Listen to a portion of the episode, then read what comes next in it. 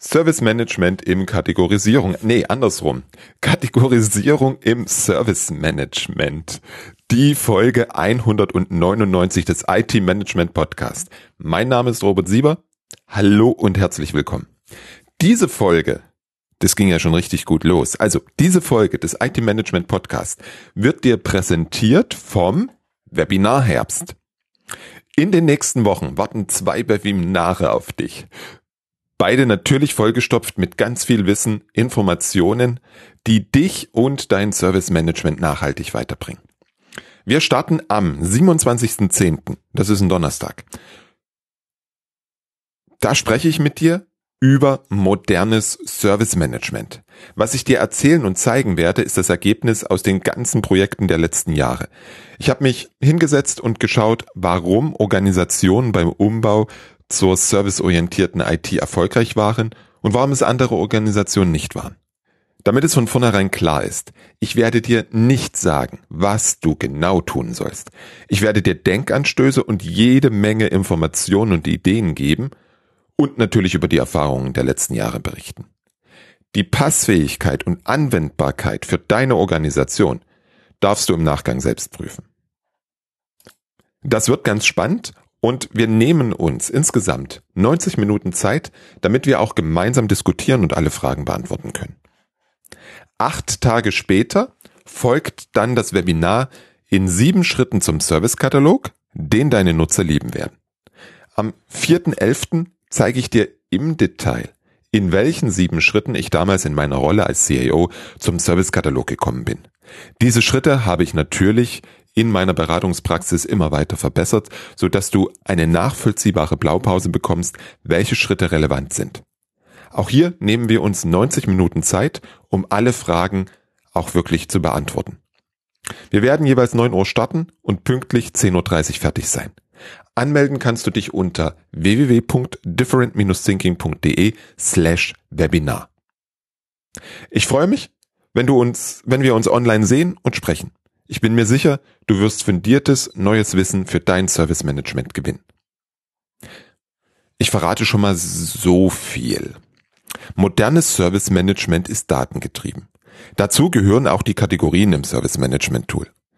Mir ist das Thema in den letzten Wochen mehrfach bei Kunden untergekommen. Deswegen möchte ich heute mit dir darüber sprechen. Kategorien. Kategorien sind sowas wie Töpfe, in die du was reinlegst, damit du es später wiederfindest. Daraus ergibt sich für mich ein wichtiger Punkt. Bevor du Kategorien definierst, frage dich bitte, was du zukünftig auswerten möchtest. Danach richten sich deine Kategorien. Kategorien stehen bitte nicht allein. Betrachte sie immer im Zusammenhang mit dem Vorgang, dem zugeordneten Service und dem CI. Jeder Vorgang in deinem Ticketsystem wird mit diesen drei Punkten charakterisiert. Erstens, du entscheidest, ob es ein Incident, Service Request, Problem oder was auch immer ist. Damit gibst du dem Vorgang schon die erste Information mit.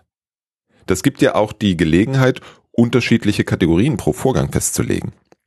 Das ist total sinnvoll, weil du wahrscheinlich zu Inzidenz andere Auswertungen brauchst als für Probleme.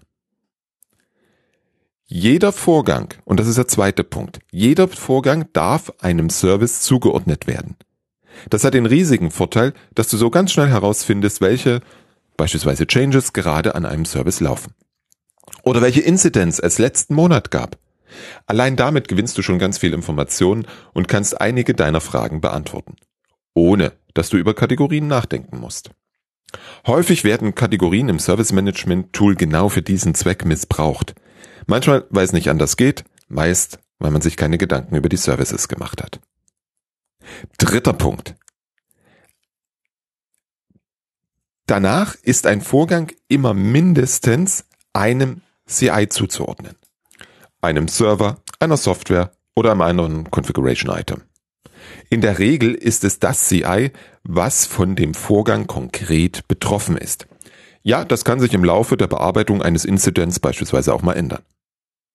Allein über diese drei Zuordnungen gewinnst du schon jede Menge Information. Ähm, mir fällt gerade ein, ich habe die vierte Dimension vergessen. Besonders wichtig bei Incidents und Service Requests. Die vierte Dimension ist natürlich noch der Nutzer. Ich überlege gerade, ob ich sage, dass jeder Vorgang auch einen Nutzer hat. Incidents, Service Request, Changes und Anforderungen auf jeden Fall. Bei einem Problem könnte ich persönlich wahrscheinlich darauf verzichten. Egal. In der Mehrheit der Vorgänge wird es eine Zuordnung von Vorgang zu Nutzer oder Nutzergruppe geben.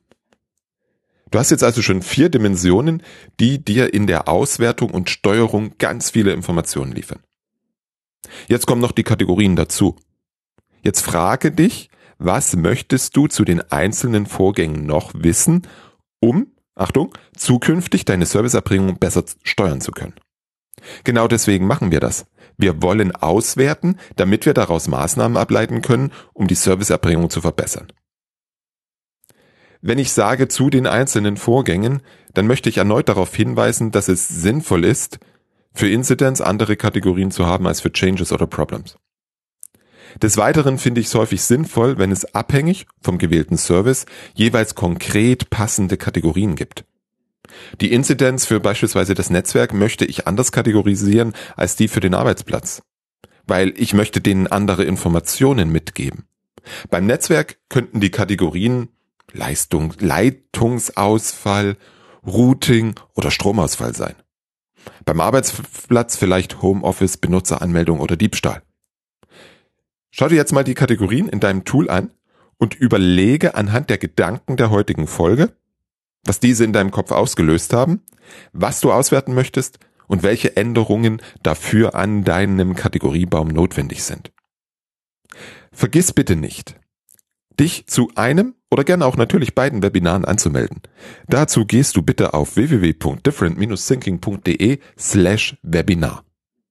Du hast die Wahl, modernes Service Management oder sieben Schritte zum Servicekatalog oder du entscheidest dich für beides.